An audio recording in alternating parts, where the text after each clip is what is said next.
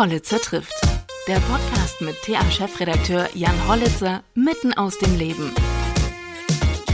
Hallo bei Hollitzer trifft. Ich treffe heute Dr. Eckart von Hirschhausen und mit ihm spreche ich unter anderem über sein neues Buch Mensch, Erde, wir könnten es so schön haben. Und einen kleinen Untertitel gibt es dazu, drei Krisen zum Preis von zwei. Was das genau bedeutet, erfahren Sie in diesem Podcast. Er beschäftigt sich intensiv mit der Klimakrise. Er sagt zum Beispiel, gegen Viren kann man immun werden, aber nicht gegen Wassermangel und Hitze. Und es gibt noch etwas Interessantes über Herrn Hirschhausen zu erfahren, denn er hat eine starke Verbindung zu Thüringen. Was genau sich dahinter verbirgt, erfahren Sie gleich. Viel Spaß! Ton läuft. Zuerst muss ich dir ja einen Glückwunsch aussprechen, da du ja die fahrradfreundlichste Persönlichkeit 2021 geworden bist. ja, du bist ja auch schon lange genug Journalist, dass du weißt, man kann sich die Preise nicht aussuchen, die man kriegt. Aber diese habe ich tatsächlich gern angenommen, auch von unserem Verkehrsminister Andreas Scheuer, der tatsächlich eine Menge für den Ausbau des Radverkehrs gemacht hat. Mhm. Also der ist ja für viele Dinge berühmt, aber ähm, tatsächlich äh, gibt es endlich das, was ich auch schon lange für richtig halte, nämlich geschütztere Radwege und die Möglichkeit, einfach auch äh, sicher in Städten mit dem Rad zu fahren. Und dann, äh, ich bin ja Arzt und ich weiß äh, selber, die eigenen Fettpölzerchen zu verbrennen ist gesünder als Diesel. Ja, aber das ist ja lustig, dass du das sagst mit den Preisen, dass man die sich nicht aussuchen kann. Ähm, man recherchiert natürlich im Vorfeld so ein bisschen. Wir sind übrigens per Du, weil wir uns mal auf einer Veranstaltung kennengelernt haben, ja, ähm, ja. Die, die du moderiert hast. Du warst der deutsche Meister der Zauberkunst in äh, frühen Jahren 1996 und du hattest ja gesagt, ähm, Preise, die man sich nicht aussuchen kann. Du warst ja auch mal Schlitzohr des Jahres und du hast den Münchhausen-Preis bekommen. Äh, fand ich sehr interessant und auch amüsant. Allerdings verbergen sich dahinter ja auch äh, tatsächlich ähm, ernstere und sinnvolle Dinge. Ja, ähm, das sind so verschiedene Bausteine, aus denen das entstanden ist, was ich heute mache. Es gibt einen sehr schönen Satz von dem äh, Kierkegaard, so einem dänischen Philosophen, der sagt immer, man, äh, Leben kann man nur vorwärts, verstehen kann man es nur rückwärts. Und ich hatte lange die Zauberei und auch das Kabarett so wie so ein Hobby neben meinem Medizinstudium und hätte nie gedacht, dass das mal ein Beruf werden könnte. Und dann habe ich da auch während des Studiums eine Straßenzauberei gemacht und äh, es wurde dann ein Engagement hier und da und dort und dann plötzlich war ich Moderator in so Mitternachtsshows in Berlin, dann in der Bar jeder Vernunft. Mhm. Und plötzlich dachte ich, Mensch, es gab eine Ausschreibung zum Wissenschaftsjournalismusstudium, Aufbaustudium. Das war klar, dass es einen nicht den ganzen Tag fordert, sondern eben berufsbegleitend ist. Und dann dachte ich, bevor ich weiter mit der Medizin mache, probiere ich das mal. Zur Kombination von Journalismus und eben abends auf die Bühne äh, gehen. Und das hat dann so gut geklappt, dass meine Eltern, glaube ich, bis heute glauben, irgendwann nehme ich noch mal eine Stelle im Klinikum an, aber im Moment sieht es nicht danach aus. Also sind Sie nicht stolz auf Ihren Sohn? Inzwischen schon, aber als ich da mit Mitte 20 sozusagen dieses Studium verließ und eigene Wege ging, da haben die natürlich erstmal schon geguckt.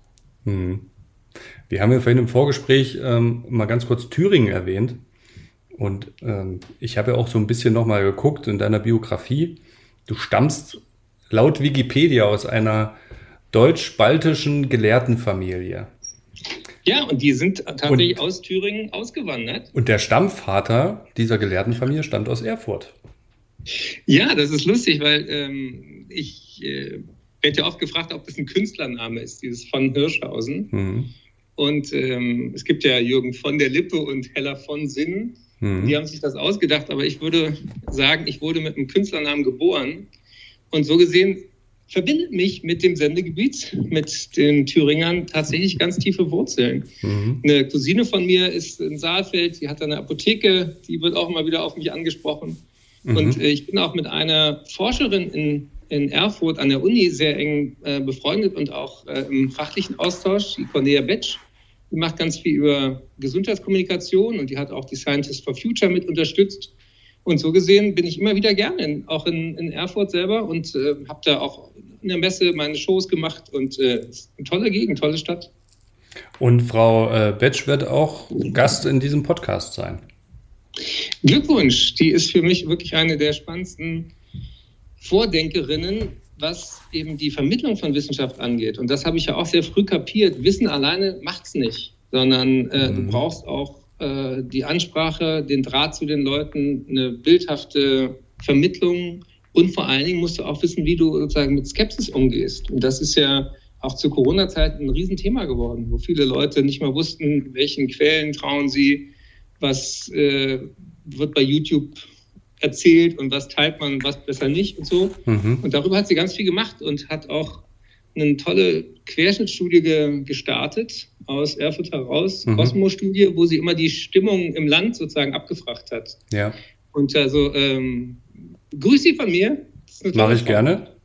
Mache ich auf jeden Fall sehr gerne. Ähm, ist es auch der Grund dafür, warum du diesen Weg dann eingeschlagen hast? Ich meine, du hast ähm, dein Medizinstudium abgeschlossen. Du hast es ja eben auch erklärt. Ähm, vorher auch schon im ähm, magisch-komödiantischen Bereich gearbeitet und dann aber gesagt, du willst eher so auf die Wissensvermittlung setzen. Ich habe ja dann tatsächlich auch so ein Aufbaustudium Wissenschaftsjournalismus gemacht. Dann machte ich ein Praktikum beim WDR, beim Westdeutschen Rundfunk. Mhm. Und äh, da geriet ich praktisch in die Quarks-Redaktion. Also die, die mhm. Sendung, die es ja auch heute noch gibt, die hat damals noch der Ranga Yogeshwar moderiert. Mhm. Und ähm, da durfte ich dann mal in der Pause von, von der Aufzeichnung selber vor die Kamera. Er sagte, hier, probier doch mal. Und äh, weil ich eben schon Bühnenerfahrung hatte, äh, konnte ich da auch irgendwie die Zweifler überzeugen. Und so ging das dann los mit, mit der Fernsehkarriere. Und so gesehen, äh, was du auch vorhin sagtest, äh, wie passt das alles zusammen, ähm, hat mir jeweils eine Fähigkeit, die ich in dem einen Bereich aufgebaut habe, dann geholfen, einen neuen Bereich zu erobern. Also jetzt zum Beispiel äh, kommt ja auch ein neues Buch raus von mir und ich habe ganz lange geglaubt, dass das, was ich kann, nämlich auf der Bühne Leute zu unterhalten, dass das in Buchform nicht funktioniert. Und das Verrückte ist, dass das die Buchverleger auch glaubten.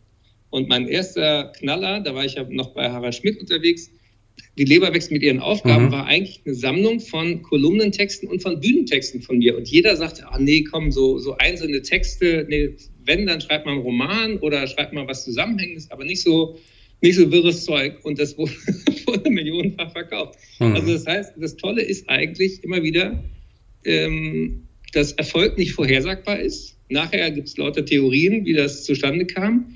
Und ich bin auch selber happy darüber, dass ich manchmal nicht weiß, was als nächstes kommt. Mhm. Also ich wusste vor fünf Jahren nicht, dass ich plötzlich mich so intensiv mit Klimawandel und Gesundheit beschäftige wie jetzt.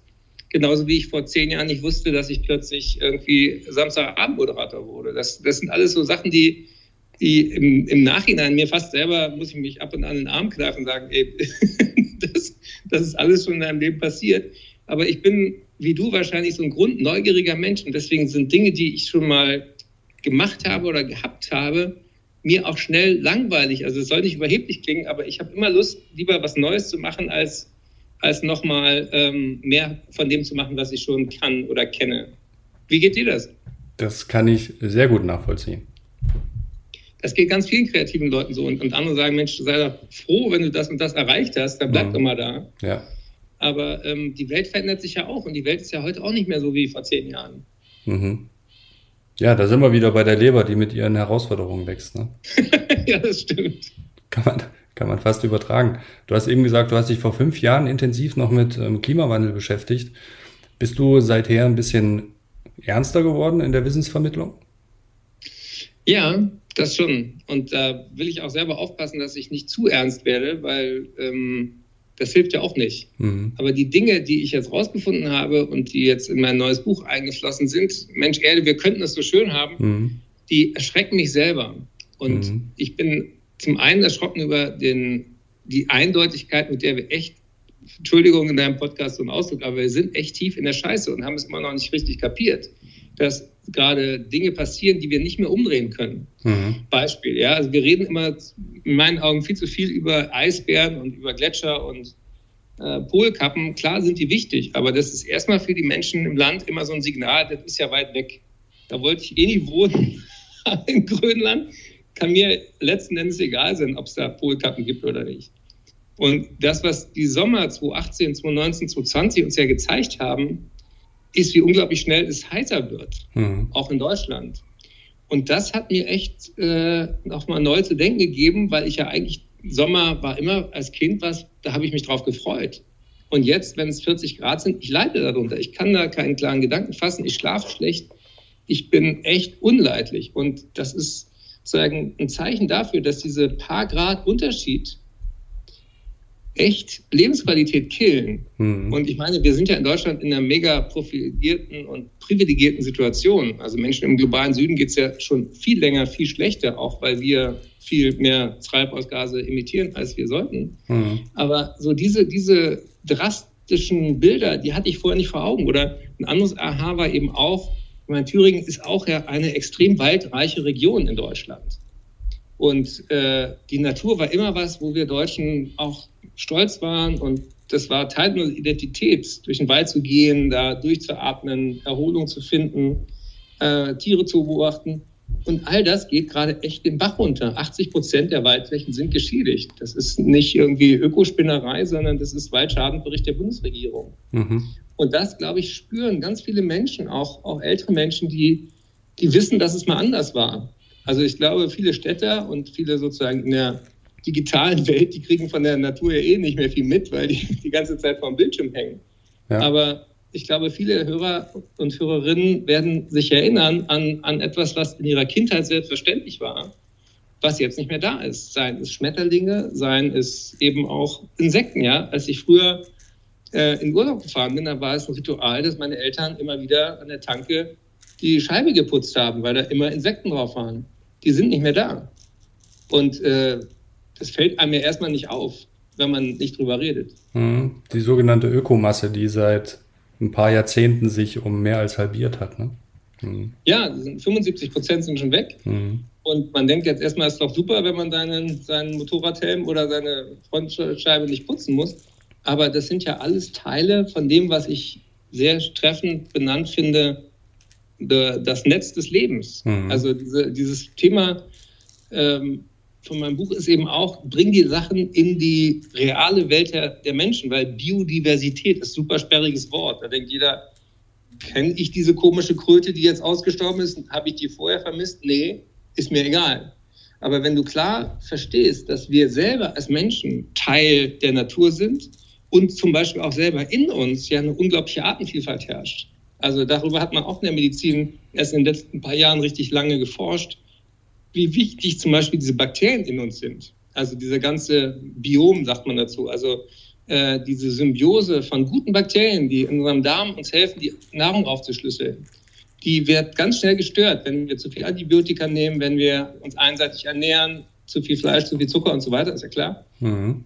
Aber diese, das war für mich so ein Aha, zu sagen, Mensch, wir bestehen zu mehr Teilen, wenn man sozusagen jede Körperzelle zählt und jede, jedes Bakterium und Virus, was in uns lebt, dann sind wir sozusagen eigentlich ein Gastgeber für andere Lebewesen. Wir sind gar nicht wir selber. Ja, also ich mag ja als Komiker immer so Perspektivwechsel. Das heißt, wir sind zu Gast bei Freunden, so wie damals die äh, WM hieß. Und wenn wir unseren Freunden in uns sozusagen das Leben zur Hölle machen, dann geht es uns schlecht. Ja, warum nehmen so viele Darmerkrankungen zu? Und mhm. ähm, damit meinst du jetzt natürlich, damit meinst du jetzt natürlich nicht äh, Bandwürmer oder sowas. Jetzt nehme ich mal deine Rolle, nee. nehme ich mal deine nee. Rolle ein. Nein, keine, keine Parasiten, aber die guten Bakterien. Ja. Die, und ähm, solche Sachen finde ich total spannend, dass sozusagen die äußere Welt für uns auch eine Entsprechung in uns hat. Und dass wir uns mit keinem Geld der Welt rauskaufen können, aus der Tatsache, dass wir einen Körper haben und hoffentlich auch eine Seele. Aber erstmal sind wir auch biologische Wesen. Wir sind Teil dieser Erde. Und deswegen heißt meine neue Stiftung auch sehr einfach, gesunde Erde, gesunde Menschen. Mhm. Wir müssen uns viel bewusster werden, dass wir verdammt knapp sozusagen dran sind, die Lebensgrundlage von uns zu zerstören. Und das ist was zu atmen, was zu essen, was zu trinken, Wasser wird knapp und natürlich erträgliche Außentemperatur. Du erwähnst in deinem äh, Intro des Buches so diesen, diesen ersten Hallo-Wach-Moment Richtung äh, Klima oder, oder eine Frage, die dich nicht mehr losgelassen hat. Und zwar war das, wie kann es sein, dass die intellektuellste Kreatur, die jemals auf diesem Planeten gewandelt ist, dabei ist, ihr eigenes Zuhause zu zerstören? Ähm, war das vor der Gründung deiner Stiftung oder war das danach? Nee, das war wirklich äh, so ein Aha-Moment. Das war vor drei Jahren, das weiß ich noch wie heute. Da traf ich die Jane Goddard. Mhm. Jane ist ja berühmt geworden, als sie mit 26 in den Dschungel ging und Menschenaffen beobachtet hat. Mhm. Und dann hat sie versucht, die Menschenaffen zu schützen und kapierte irgendwann, nee, es geht gar nicht mehr um Einzelarten, es geht darum, dass wir uns tatsächlich alle gerade abschaffen. Und seitdem ist sie wirklich eine unermüdliche Umweltschützerin und äh, die ist jetzt über 85, ja, ist eine total beeindruckende Frau. Und ich traf sie beim Deutschen Nachhaltigkeitspreis, da kriegte sie so einen Preis fürs Lebenswerk und ich durfte sie für einen Stern interviewen. Und da sagte mir sie eben direkt sozusagen diese Frage, wie kann das sein? Und eigentlich ist, ist mein Buch oder mein Leben seitdem so auch die Suche nach besseren Antworten, weil ich denke, das, das kann doch nicht sein, dass wir so bescheuert sind, obwohl die Wissenschaft dazu eindeutig ist, dass wir uns selber ins Ausschießen. Ich meine, wir reden ja auch immer, du bist ja auch Journalist, wir reden ja auch immer über so äh, Begriffe wie, wir müssen das Klima retten. Nee, das Klima müssen wir nicht retten. Dem Klima ist egal, wie es uns geht. Wir müssen uns retten. Wir müssen auch nicht die Erde retten, sondern die Umwelt. Umwelt finde ich auch so ein beklopptes Vorteil. Umwelt klingt so, als wenn es um uns herum eine Welt gibt, die mit uns selber nichts zu tun hat. Du hast ja auch keine Umbewohner, du hast Mitbewohner. Und ich glaube, dass das eigentlich der größte Fehler war der, in unserem Denken die letzten 100 Jahre, weil wir dachten, wir haben so viele tolle Sachen erfunden, mhm. wir können uns komplett sozusagen von den Naturgesetzen freischwimmen. Und Corona ist eigentlich auch ein Weckruf für uns alle. Wir sind viel verletzlicher, als wir dachten. Und so ein kleines Virus kann uns echt aus dem Tritt bringen. Ja, ähm, das, so eine Frage beschäftigt einen natürlich, vor allem wenn man auch Kinder hat und dann in die Zukunft schaut, was hinterlassen wir eigentlich? Und du schreibst ja auch klar, wir sind eigentlich die letzte Generation, die noch tatsächlich was ändern kann. Ähm, wie mühselig oder wie, wie aufwendig ist es denn da eine, äh, eine, eine relevante Masse auch davon zu überzeugen, dass es eigentlich nicht fünf vor zwölf, sondern schon fast danach ist? Ich habe mir, als ich dann dieses Aha-Moment hatte, mich auch an die ärztliche Kunst geändert, die heißt erst die Diagnose stellen und dann über die Therapie nachdenken. Und ich glaube, dass das eben auch in Deutschland noch gar nicht so richtig gesickert ist, wie die Diagnose lautet, nämlich dass wir noch zehn Jahre haben und die entscheiden über die nächsten 10.000 Jahre. Wenn wir unsere Budgets von Treibhausgasen, Überhitzungsmechanismen überreizen, dann kriegen wir diese Kipppunkte nicht mehr zurückgedreht. Das ist das Methan aus der ähm, aus den Permafrostböden in Sibirien, das ist das Eis äh, am Nord- und Südpol, das sind die Wälder, die gerade auch nicht nur in Deutschland, sondern auch weltweit vor die Hunde gehen, die Regenwälder. Und das sind halt Sachen, die erstmal unseren Verstand echt übersteigen. Also die sind größer als wir. Und die lokale Nähe. Und die lokale Nähe fehlt wieder, wenn du sagst Permafrostböden in Sibirien. Genau. Ne? Und deswegen äh, mache ich ein gerne Beispiel. Also wenn wir in den Himmel gucken, ähm, äh, und es ist klar, dann denken wir, die, die Welt ist eigentlich unendlich. Wir sehen kein Ende von der Atmosphäre. Ja? Ähm, und dann denken wir im zweiten Schritt, es ist doch eigentlich ziemlich egal, wie viel Treibhausgase wir da hochjagen, die verteilen sich irgendwie, das verdünnt sich. Und ich hatte neben Jane Goddard und Ernst Ulrich von Weizsäcker so einen dritten Aha-Moment mit dem Alexander Gerst, mhm. der Astronaut. Und den habe ich für Frag doch mal die Maus interviewt und der sagte auch, wenn man äh, junger Mann ist und irgendwie Weltraum erobern möchte, dann denkt man, der Weltraum ist der besondere Ort. Aber wenn man da oben ist, kapiert man, der eigentlich besondere Ort ist die Erde. Und die Erde ist der einzige Ort mit Wasser, mit Luft, mit erträglichen Temperaturen oder um manche Hörer auch noch abzuholen, ist der einzige Ort mit Schokolade, Kaffee und Sex. Ja? Und besser wird es nicht als auf der Erde, irgendwo im Weltall. Und wenn wir dann begreifen, dass die Atmosphäre, das hat Alexander Gerst auch sehr eindrücklich beschrieben, das ist ein hauchdünner Schleier um die Erde rum. Das ist nicht unendlich, wie wir immer glauben, sondern das ist echt so dünn wie die Haut von einem Apfel. Das ist ein Bergsteiger kriegt ja ab 5000 Meter auch Schnappatmung, wenn er nicht Reinhard Messner ist. Ja, warum? Weil es da dünne Luft gibt, ja. Das heißt, wenn wir mit dem Auto in Richtung Atmosphäre unterwegs wären, wenn wir nach ein paar Minuten wären wir da durch mit, mit ein bisschen Wumms, ja. Mhm. Das heißt also, wir müssen verstehen, dass unsere Sinne erstmal evolutionär für Säbelzahntiger, für Höhle, für eine kleine Gruppe gemacht sind. Und die Jane Goddard hat mir eine ganz spannende Analogie geliefert. Alle Tiere begrüßen sich, also Säugetiere, Hund wedelt mit dem Schwanz und Katze faucht oder was auch immer. Aber die Tiere verabschieden sich nicht. Die haben keine Verabschiedungsrituale, weil ihnen die Idee von Zukunft fehlt. Weil die nicht vorausschauen, aha, wir sehen uns mal wieder. Mhm. Und das heißt, wir Menschen sind sozusagen in der Falle, dass wir einerseits die einzigen auf diesem Planeten sind, die vorausschauend denken könnten, ist aber uns nicht leicht fällt. Wir müssen uns ein bisschen zu zwingen, jetzt Dinge zu machen für morgen, übermorgen und die nächste Generation. Weil uns erstmal natürlich, wie bei, beim Online-Shopping, lacht uns irgendwas an, bestellst, du denkst nicht groß drüber nach. Mhm. Und dann kommt es und während das Paket kommt, denkst du schon, eigentlich brauche ich das gar nicht. Also ich weiß nicht, kennst du dieses? Also das eigentliche Glücksgefühl beim Bestellen ist ja oft der Moment des Bestellens und nicht, wenn das Zeug kommt. Weißt du, was ich meine? Ja, ich weiß, ähm, weiß, was du meinst, aber über den Punkt bin ich eigentlich lange hinweg. Also ich habe nichts mehr, was ich, was ich eigentlich nicht wirklich brauche. Also jedenfalls bestelle ich nichts oder kaufe nichts, was ich nicht wirklich brauche. Wie bist du denn hingekommen?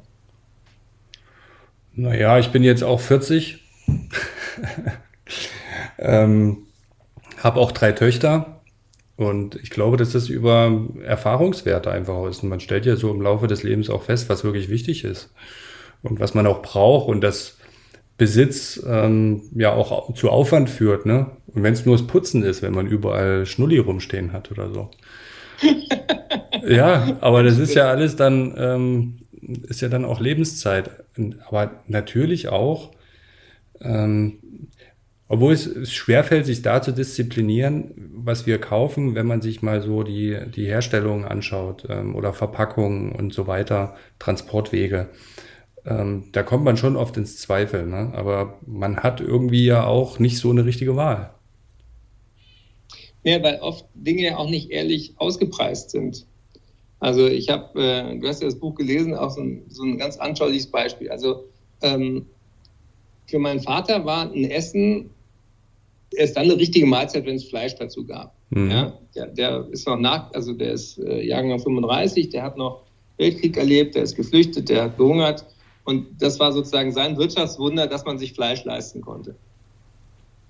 Und da ticken wahrscheinlich deine Töchter inzwischen auch anders, dass, dass das für die nicht mehr sozusagen ein Muss ist, sondern vielleicht äh, überlegen die sich auch, ob man sich pflanzenbasiert ernährt oder ist da eine Vegetarier? Nee. Aber das Verständnis dafür ist da. In Thüringen ist nochmal ein bisschen anders. Hier kommt die Bratwurst her. Nein, aber natürlich gibt es ja auch äh, Menschen, die sich vegetarisch oder vegan ernähren. Es ist jetzt im Großen und Ganzen betrachtet noch relativ äh, gering, also ein geringer Anteil. Aber natürlich denkt man auch drüber nach. Also meine große Tochter, die wird jetzt zwölf, die denkt auch über Tierhaltung nach. Und ähm, ich denke auch über ähm, industrielle, also Massentierhaltung nach. Natürlich. Ähm, und dass billiges Fleisch nicht gut sein kann, wo es herkommt. Ja? Aber äh, du hast ja gesagt, wie, wie schwer es ist, da eine gute Entscheidung zu treffen ich meine, in der Fleischindustrie wird ja auch alles dafür getan, dass wir dieses Elend nicht sehen. Erstens äh, findet das nicht in der Mitte der Städte statt, sondern irgendwo äh, gut versteckt in der irgendwelchen äh, Mauern. Mhm. Und äh, dann siehst du das im Tiefrügeregal und das ist fein verpackt und eingeschweißt und äh, minus 18 äh, Grad. Und da kommst du ja nicht drauf, dass es mal warm und lebendig und mal Teil von einem, von einem äh, liebenden Lebewesen war, ja. Und da tun wir ja viel für. Und da hatte ich eben so einen Gag äh, im, im Bühnenprogramm und dann auch im Buch, wo ich sagte, stellt euch vor, du würdest für jedes Kilo Fleisch an der Kasse so ein 20 Liter einmal Gülle ausgehändigt bekommen. Und dann musst du den selber mit nach Hause nehmen und gucken, wo, wo du damit bleibst. In der Sekunde, wo wir den echten Preis von dem Lebensstil, den wir gerade haben, mhm. sehen würden, würden ganz viele Menschen sich anders entscheiden. Bin ich fast von überzeugt. Ich glaube nicht, dass Menschen gut oder böse sind, sondern wir sind Gewohnheitstiere. Und ganz viele von diesen Konsumgewohnheiten machen wir einfach so, weil unsere Eltern das gemacht haben oder weil die Nachbarn das machen oder weil wir denken, das ist so.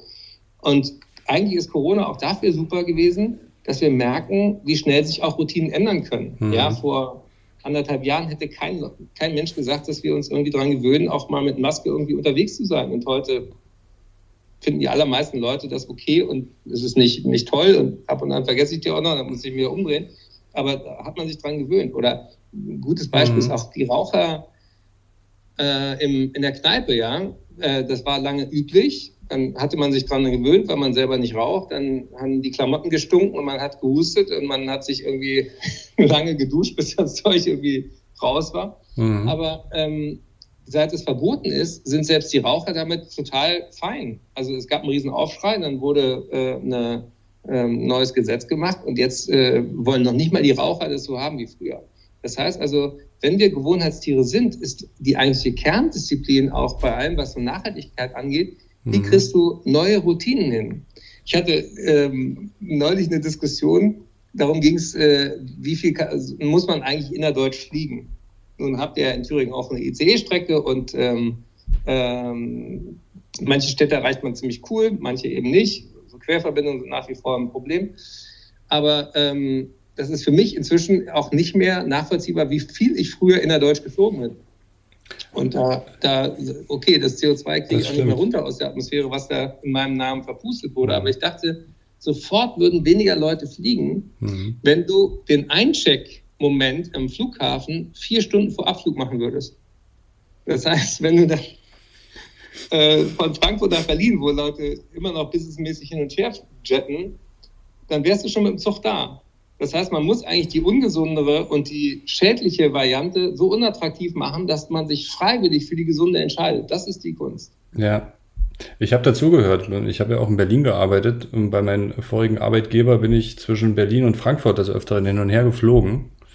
Und äh, da gab es Tegel noch und da musste man ja, da hat ja jedes Gate seinen eigenen Check-in, zehn Minuten mhm. vorher. Da war es ja mega komfortabel, ne? Da hast du gar nicht ja. drüber nachgedacht.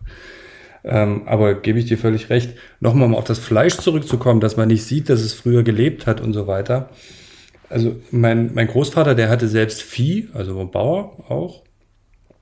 Ähm, und wir haben dort regelmäßig Schweine geschlachtet. Oder auch Hasen geschlachtet. So, damit bin ich groß geworden.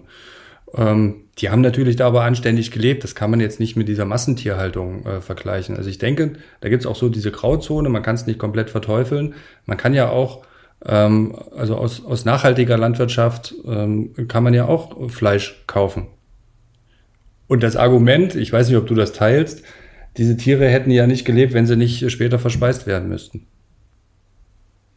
Nee, ich, ich, will, ich würde gerne noch mehr darüber erfahren, wie, wie das dich als Kind geprägt hat, weil ich glaube, wenn du, wenn du sozusagen die Tiere vorher erlebt hast und dann auch dabei bist, die bewusst sozusagen auch zu töten, hoffentlich auf eine halbwegs äh, ähm, angenehme Art für die, dann isst du das, was die, die dir geben, auch mit einem völlig anderen Bewusstsein. Mhm. Du weißt es zu schätzen und du äh, weißt auch, das ist was Besonderes. Und das war ja für unsere Großeltern auch der mhm. Sonntagsbraten. Ja, das gab nicht jede Woche Fle äh, unter der Woche Fleisch, sondern ja. das war, ja. wenn man jetzt nicht den Opa hatte, den du hast, Absolut. war das was Besonderes.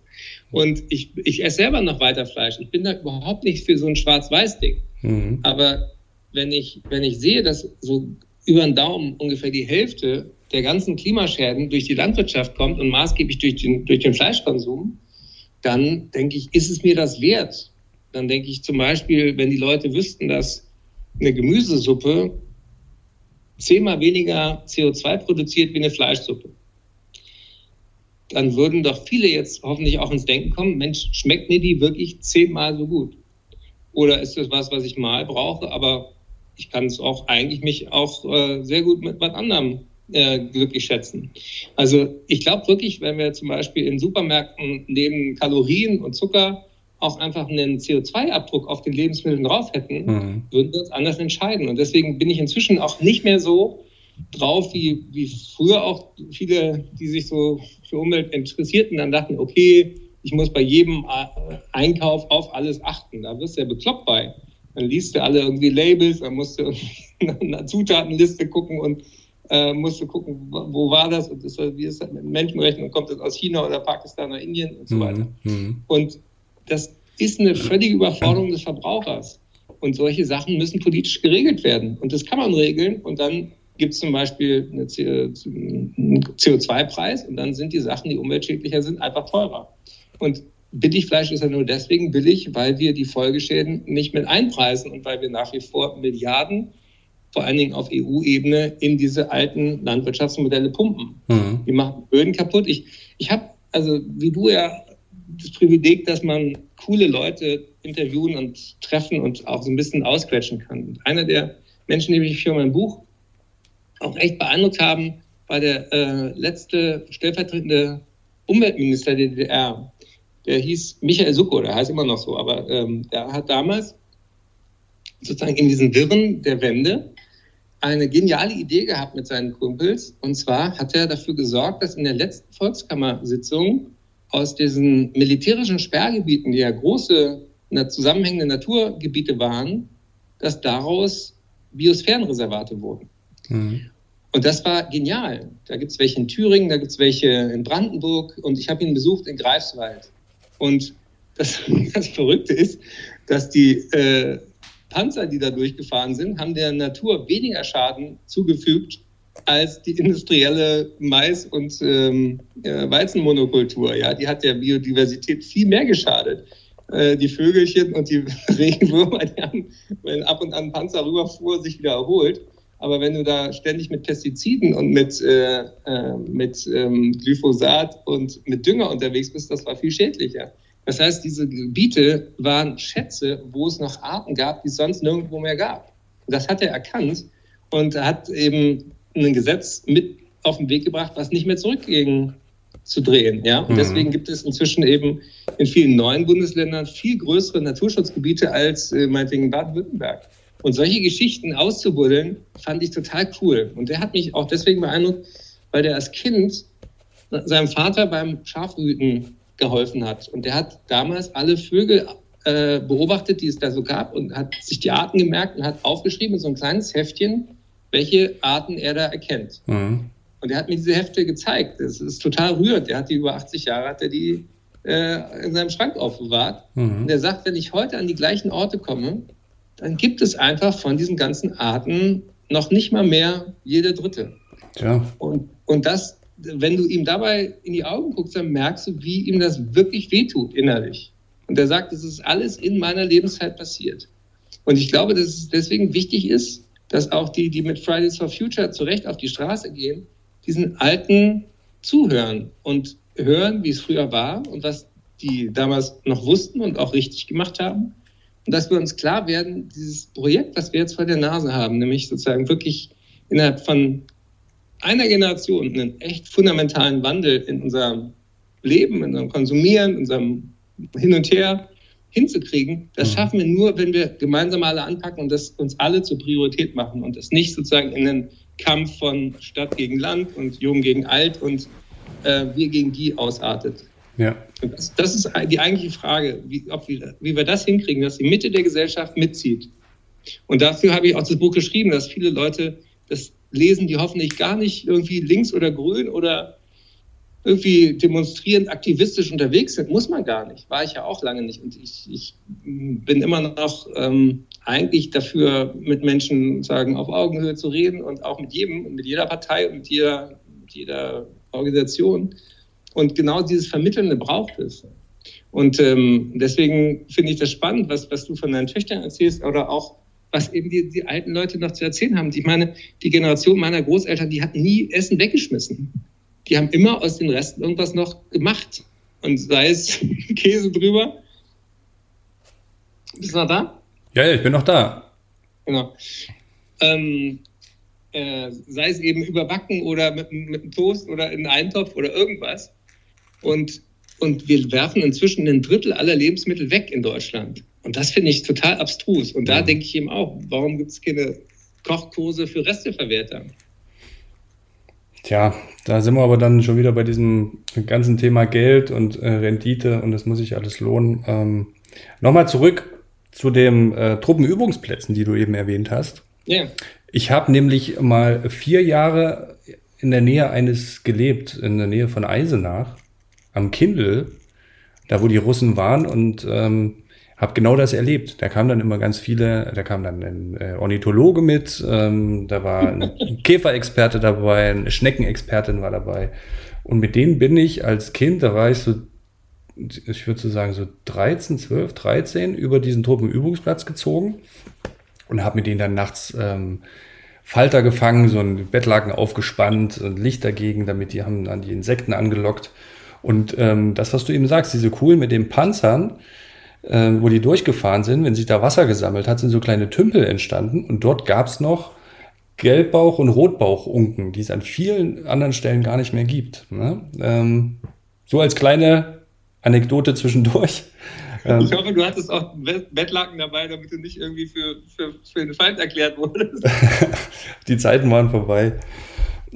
Die weiße Fahne ja, zu. Es ist, ist doch immer, dass wir, dass wir sozusagen die, die, ähm, diesen Reichtum, den die Natur eigentlich hatte, den, den musst du ja erstmal erlebt haben, um ihn zu schützen. Weißt du, und wenn du das nicht hättest, dann würdest du überhaupt nicht wissen, wie so eine Unke aussieht. Ja, das und, ist ähm, das, was du vorhin gesagt hast. Cool. Wir müssen ja gar nicht so weit zurückgucken zu unseren Großeltern. Wir haben doch das Verschwinden der Biomasse selbst in, in unserem, oder ich in meinem Alter erlebt. Ich kenne das ja. auch noch mit den vielen Insekten auf der Frontscheibe. Ähm, ich habe als, aber, als Kind in, in, in, ich bin ja in Berlin dann aufgewachsen, mhm. wir haben da immer so Molche gesammelt und so. Die mhm. gibt es auch nicht mehr. Ja, und meine Maß. Kinder kennen halt diesen Insektenreichtum jetzt zum Beispiel nicht mehr und beschweren sich schon, wenn eine Fliege rumschwirrt. Jetzt übertrieben dargestellt, ne? Ja. ja. Ähm, die andere Sache, du hattest gesagt, ähm, also das, das dickste Brett, was wir jetzt bohren müssen, ist eigentlich ähm, Klimaschutz. Vernachlässigen wir den gerade während der Corona-Pandemie? Ja, zumindest ist es gerade total schwer, ein anderes Thema als Corona voranzubringen. Und ähm, ich hatte, als ich mein Buch schrieb, auch überlegt, das im letzten Jahr rauszubringen. Und dann war klar, die Buchläden sind zu und es, äh, alle reden nur über Corona, gab es ja auch noch keine Impfung. Mhm. Und was ich auch im, im Vorwort geschrieben habe, dass diese Krisen eigentlich ganz tief zusammenhängen. Und das ist auch was, was mich wundert, warum das so wenig Leute ähm, wissen oder auch wahrnehmen, dass eben Corona nicht vom Himmel gefallen ist, sondern eigentlich die Konsequenz ist von der Art und Weise, wie wir mit, mit diesem Planeten, aber auch ganz konkret mit den Lebensräumen von Wildtieren umgehen. Also ich habe da mit Johannes Vogel, das ist der Direktor vom, vom äh, Naturkundemuseum in Berlin, da wo der Riesensaurier steht, warst du wahrscheinlich auch schon mal. Mhm. Ähm, der, der sagt es auch ganz klar. Wir, wir haben vor 10.000 Jahren hatten wir auf dem Planeten ein Prozent Menschen und 99 Prozent der Masse von Wirbeltieren auf der Erde, also auf dem Land, nicht die Wale mitgerechnet, waren Wildtiere, 99 Prozent. Und wir haben das innerhalb dieser ganz paar Generationen, seit 10.000 Jahren, seit wir mit Ackerbau angefangen haben und Bauer sucht Frau, haben wir angefangen, alles sozusagen zu roden, die Moore zu entwässern und Landwirtschaft zu betreiben in einem Maß, was dazu geführt hat, dass heute wir das komplett auf den Kopf gestellt haben. Das heißt, wir haben heute ein Drittel Menschen, zwei Drittel sind die Nutztiere von Menschen, nur noch ein Prozent sind die Wildtiere. Und diese Wildtiere, zum Beispiel diese Fledermäuse da in Asien, die haben keine Rückzugsorte mehr, die werden gejagt, die werden gehandelt, die werden gegessen, die werden blutig übereinander geschmissen auf dem Markt und kommen ständig mit anderen Arten zusammen und in Kontakt, mit denen sie in der Natur nie im Leben irgendwas zu tun gehabt hätten. Mhm. Und dann mischen sich die Viren, das Blut, der Kot, das will man sich ja alles gar nicht genau vorstellen. Und dann entstehen eben Kombis auch in den, in den Viren, die es sonst nicht gegeben hätte. Und die springen dann auf den Menschen über. Und diese Mechanik dahinter, die war die gleiche bei HIV. Das kam von Schimpansenhirnen, die die Leute gegessen haben. Das ist bei Ebola so gewesen, bei SARS, MERS äh, und ähm, ähm, bei diesen ganzen Viren, die da äh, Zoonosen heißen und bei Corona eben auch. Und das heißt, was wir daraus hätten lernen können aus den Epidemien vorher, wie viel billiger es gewesen wäre, diesen Wildtierhandel zu stoppen, statt jetzt weltweit die Wirtschaft in die Grütze zu treiben aus dem Kampf gegen dieses Virus. Mhm. Das heißt also, die, diese Idee Prävention lohnt sich nicht. Die ist halt auch Käse. Mhm. Also es wäre lohnt gewesen zu investieren in den Stopp vom Wildtierhandel. Genauso wie es sich jetzt lohnt, in, in erneuerbare Energien zu investieren, damit wir nicht die Welt so überhitzen, dass wir es nicht mehr zurückdrehen können. Aber mhm. dafür musst du jetzt investieren, um in Zukunft was davon zu haben. Und das widerstrebt eben diesem, du hast es gesagt, auch diesem kurzfristigen Rendite und alles für mich und alles jetzt mhm. denken. Da müssen wir weg von. Das ist ein dickes Brett, das sehe ich auch an mir. Mhm. Also wir sind bei der Ursachenbekämpfung. Ähm, du hast ja jetzt ähm, glaube ich, auch im Vorwort hattest du das erwähnt oder weiter hinten, explizit auch Corona rausgelassen, weil alles, was wir jetzt wissen, ist, wäre dann zu, zum Erscheinen des Buchs vielleicht äh, schon überholt gewesen. Ähm, also du hast dich ja bewusst nicht dem Pandemie-Management beschäftigt, sondern gehst eher darauf, ähm, also Ursachenbekämpfung, du hast es ja eben skizziert, ähm, vorbeugende Maßnahmen zu treffen? Ja, also die, die, ähm, die Wissenschaftler, mit denen ich gesprochen habe, die sagen immer, Corona ist, ist eine Gesundheitsgefahr, es ist aber in, der, in dem Ausmaß überhaupt nicht das Bedrohlichste, was wir vor der Nase haben. Mhm. Also nur mal um eine Hausnummer in den Raum zu bringen. 8,8 äh, Millionen Menschen sterben jedes Jahr an Luftverschmutzung. Das ist Killer Nummer eins. Sterben mehr Leute an Luftverschmutzung als durch Rauchen. Und das auf Deutschland runtergerechnet kostet uns die Luftverschmutzung auch in Deutschland ungefähr zwei Lebensjahre.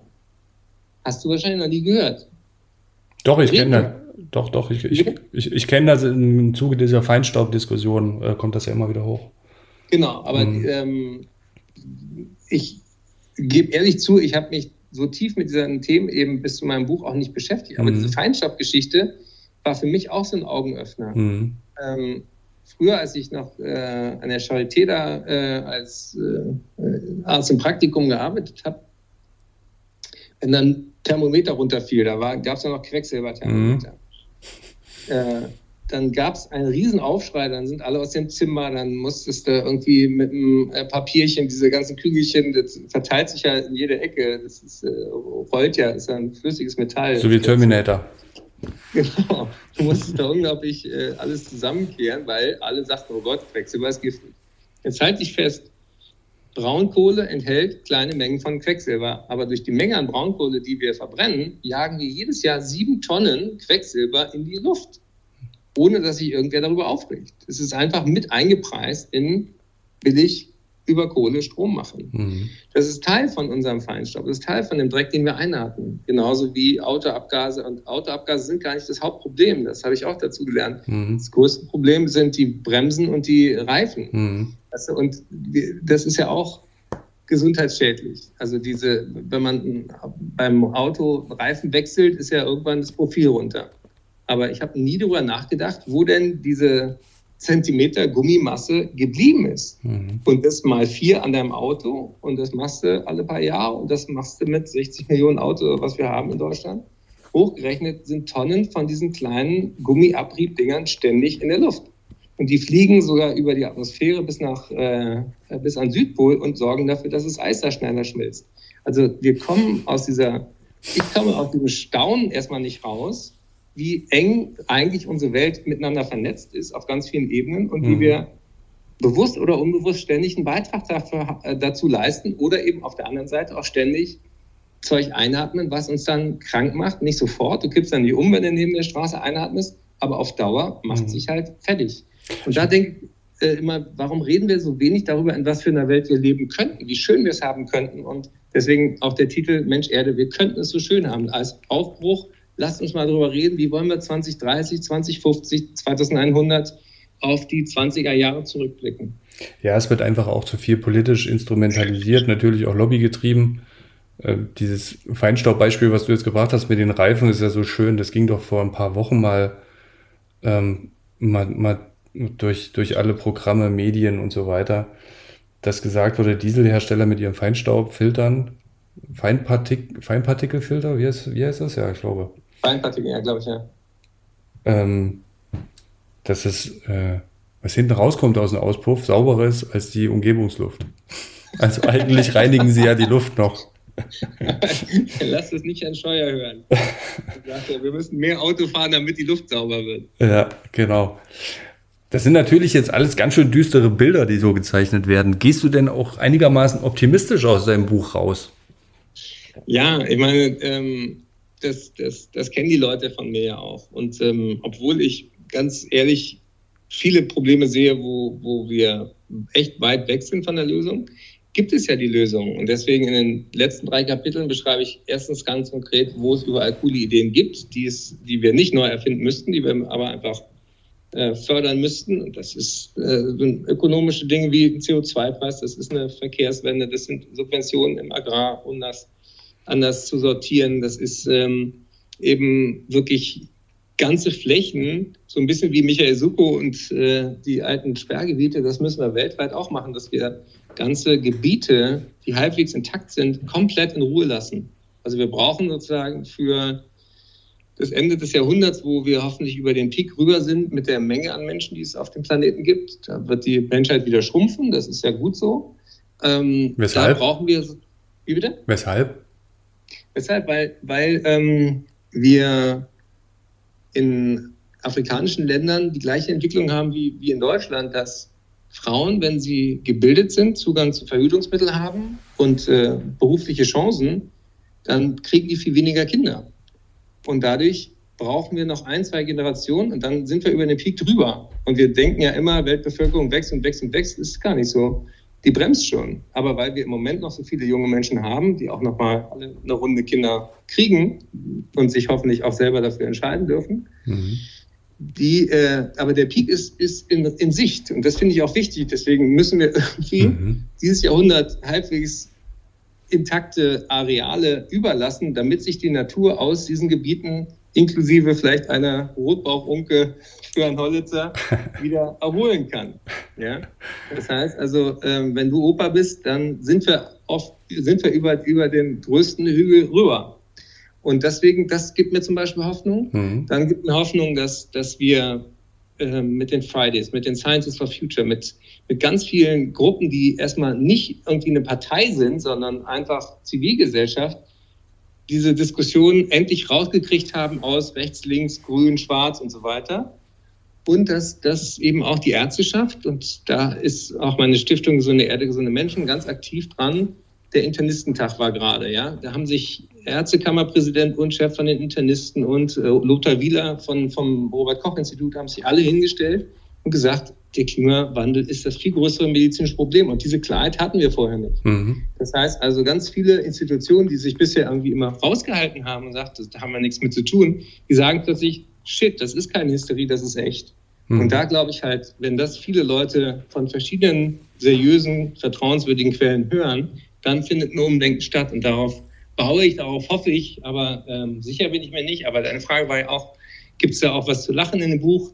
Das darf ich bejahen. Das ist äh, mir immer ein Anliegen. Es gibt tolle Bilder. Ich hatte einen super Fotografen mit unterwegs. Wir haben eine geniale Grafikabteilung, mit der wir dann die Sachen visualisiert haben. Mhm.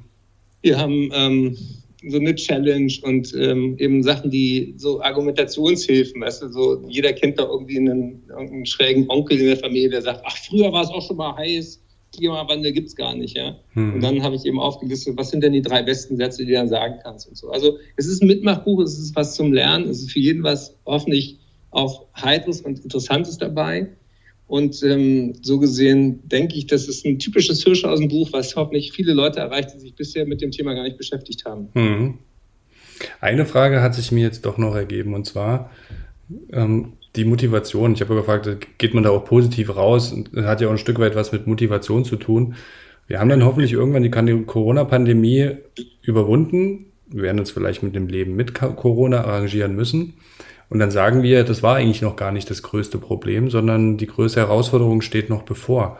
Aber viele in der Gesellschaft sind eben jetzt schon müde durch dieses Problem, mhm. was sich schon über ein Jahr zieht und haben vielleicht auch gar nicht die Kraft, sich jetzt schon wieder dem nächsten, viel größeren Problem zu widmen. Das sprichst du mir natürlich auch aus der Seele und wahrscheinlich geht es vielen Hörern und Hörerinnen auch gerade so, die sagen, ey komm, lass mich hm. Lass mich in Ruhe mit neuen Problemen, hm. äh, solange wir mit dem Alten noch nicht durch sind. Hm. Ich, ich glaube, die Chance, die wir haben, ist, diese Krise zu verstehen als so eine Art Weckruf und, sich, und uns ehrlich zu fragen, in was für einer Welt wollen wir leben. Mhm. Und wenn du überlegst, was hat dir wirklich gefehlt in der Corona-Lockdown-Zeit? War es das Shopping-Erlebnis oder war es eigentlich menschliche Nähe? Mhm. Und äh, so gerne ich auch wieder auf Tour gehe, und ich möchte an der Stelle auch einmal meine Kollegen grüßen, die bei mir äh, die Technik machen, die leben nämlich auch alle in Thüringen unter anderem, mhm. ähm, äh, die hoffentlich vielleicht auch gerade zuhören. Weimar und äh, äh, ist Suhl noch Thüringen? Suhl ist Thüringen, ja. Ja, genau. Also äh, Thorsten und Jens und wie sie alle heißen. Ähm, Viele Grüße. Haben mich, haben mich über Jahre begleitet und ich hoffe sehr für uns alle, dass wir bald wieder auf Tour gehen können. Ein paar Open-Air-Termine gibt es dann im Sommer. Aber ähm, was uns diese Epidemie doch, oder Pandemie gezeigt haben könnte, ist, dass wir vorher schon auf dem Holzweg waren. Dass wir sagen, wir wollen nicht zurück zu dem verrückten Leben, was wir vorher hatten, sondern wir könnten jetzt noch mal kurz durchatmen und überlegen, was ist uns wichtig. Mhm. Und, und wenn wir das so angehen, dann können wir auch überlegen, wenn wir jetzt sowieso Milliarden Kredite aufnehmen für die äh, Kosten der Pandemie, dann doch bitte nicht für irgendwie Subventionen von äh, Firmen, die sowieso von gestern sind, sondern investieren in Zukunft, in erneuerbare Techniken, in Kreislaufwirtschaft, in neue Jobs, in, in coolen Branchen, die was zu tun haben mit, äh, ich dachte, ich liebe dieses Wort enkeltauglich oder, oder zukunftsfähig, mhm. dass wir sagen, wenn wir jetzt schon sowieso die, für die nächsten Generationen Schulden aufnehmen, dann bitte in Branchen und in Gebieten, die auch Bestand haben und bitte nicht in, äh, in, in äh, Kohleverstromung und Flughäfen. Dem ist nichts hinzuzufügen. Und ich. Na, das, das, das, freut mich, aber sag mal mit einem Wort, du hast ja als, äh, ein, den Hörern eins voraus, du hattest schon die Chance, im, im Buch durchzublättern. Was hat dich denn angesprungen oder was bleibt bei dir hängen? Naja, es sind vor allem, du hast ja gesagt, auch so Visualisierungen, die ihr gemacht habt. Ne? Es sind so Kleinigkeiten manchmal, die nochmal so ähm, Dinge vergegenwärtigen. Ähm, zum Beispiel diese eine Grafik, ganz anschaulich. Also wie sieht der Mensch die Natur? Da ist ähm, die Natur, also ein paar Bäume, Tiere und so weiter als Kreis und in der Mitte ist der Mensch. Und auf der anderen Seite ist halt so die Frage, wie sieht die Natur den Mensch? Und da ist, reiht sich der Mensch in diesen Kreis eben mit ein und nichts ist in der Mitte. Und ähm, wir gehören einfach dazu. Und das eine geht nicht ohne das andere. Das sind natürlich, ähm, wie sagt man das? Das sind, äh, ähm, also wenn es total plausibel ist, ne? Also das ist, äh, ist ja eigentlich klar, offensichtlich. Aber manchmal braucht man dann doch nochmal so einen kleinen Anstoß, um darüber nachzudenken und sich das zu verdeutlichen. Ja, so ist es eigentlich auch. Ne? Und ähm, es kommt ja mehr, mehrfach in dem Buch auch vor, die, Krone, die Krönung der, die Krone der Schöpfung, so rum ähm, die wir sind, auch weil wir in die Zukunft denken können als einzige Kreatur, ähm, sind trotzdem dabei, alles zu zerstören, was wir eigentlich brauchen zum Leben. Ähm, ja, und die Anekdoten vor allem, hat mir das eigentlich gefallen, die Mischung zwischen ähm, diesen persönlichen Erlebnissen. Die eine oder andere Einleitung fand ich vielleicht ein bisschen zu lang. Da, da spricht der Journalist, der alles auf 100 Zeichen kürzen kann.